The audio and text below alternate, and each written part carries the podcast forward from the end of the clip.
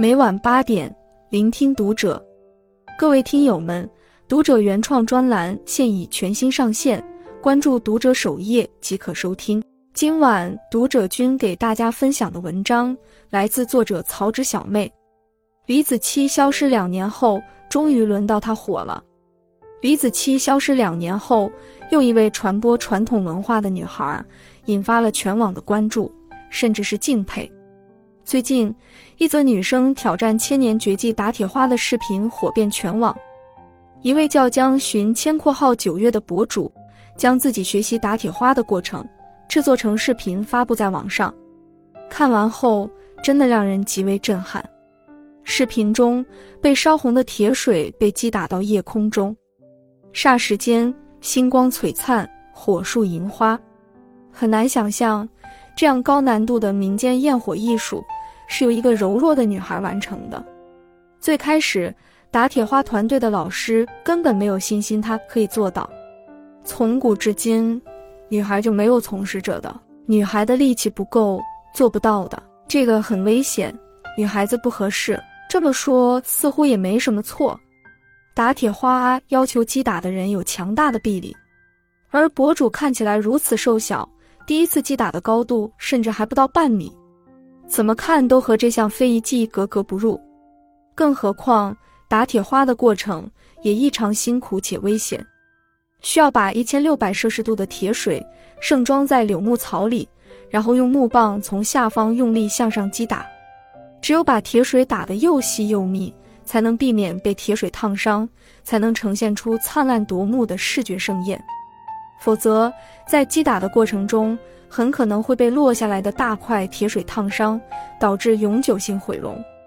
要是烧着烫着了，那可是一辈子要后悔的。正是以上这些原因，所以从古至今，打铁花这项技艺从来没有女性愿意传承。但是江寻千想试试，打铁的过程中，她的衣服被烧破了很多洞，皮肤也被烫伤无数次，连头发都被烫掉了几大把。可是。他都一一克服了，最终在漆黑的沙漠夜空中，江寻千打出了最璀璨的焰火。不仅掌握了打铁花这项非遗技艺，还成为雀山铁花的第七代传人。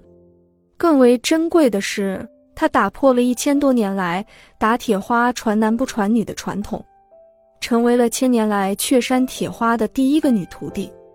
她用实际行动告诉并激励了所有女性。别让其他人告诉你不可以，别让一句话限制你的无限潜能。看了她的故事，很多人在视频下开始思考：生而为女，总是有太多时刻被人说不可以，但真的不可以吗？一被否定的女性的一生，江千寻做的事之所以如此珍惜，是因为女性的一生被说不行的时刻实在太多太多了。如果你是一个女性，那么在长大的过程中，以下场景想必不会陌生：小到女孩不能吃猪脚尖，吃了会擦掉她以后的婚姻；女孩过年不能上桌吃饭，只能待在厨房吃剩饭；离婚的女儿过年不能回娘家，不然会带来霉运；大到女孩读书没有用，到最后还是要嫁到别人家；女孩工作不必那么辛苦，找个男人嫁了就好。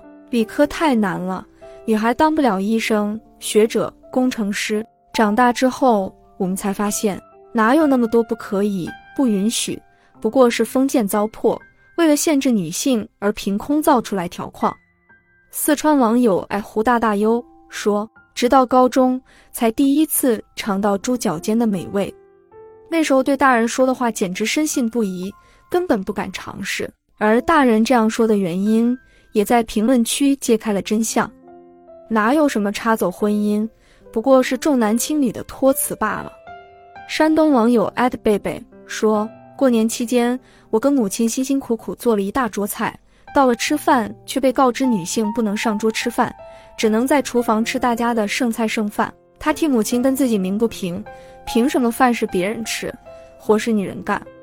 虽是旧时风俗的遗存，但也是潜移默化的传递。女性是比男性低级的一个性别，在家族中，女性是服务者，男性是享受者。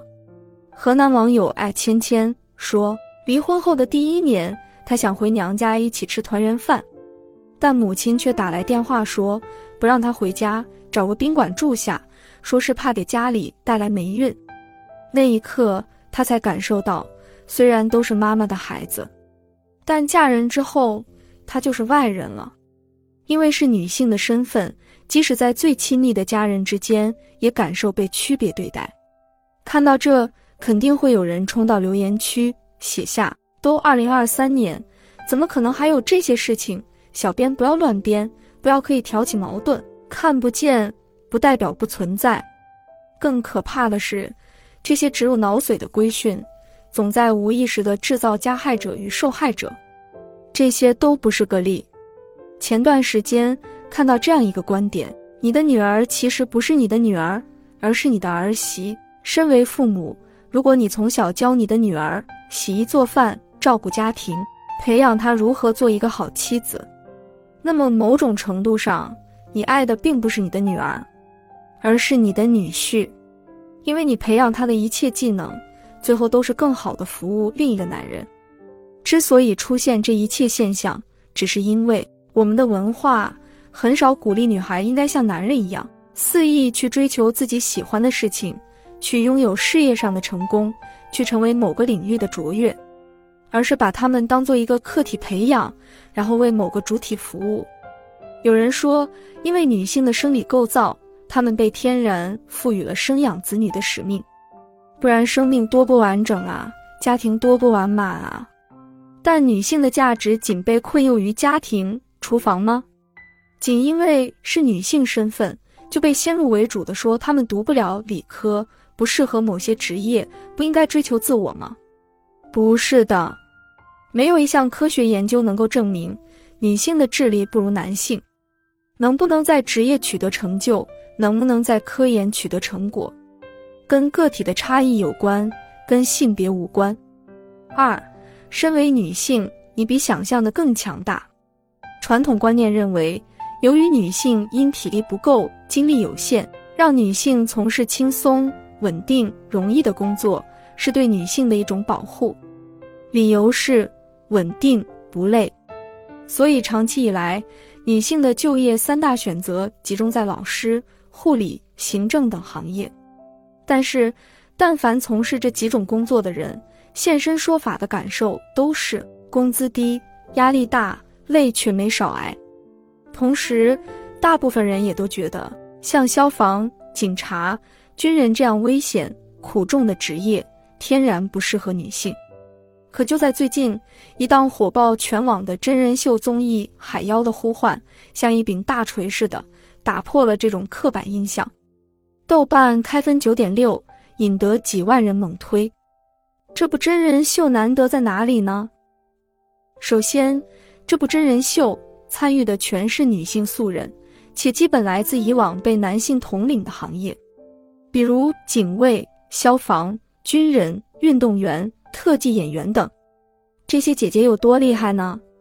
举个例子，警卫组组长是来自韩国总统警卫室的第一位女性警卫官，日常工作是出入青瓦台，护卫过卢武铉、李明博和朴槿惠总统。而军人组里的成员则分别来自于反恐特勤队、空降部队和军情部队。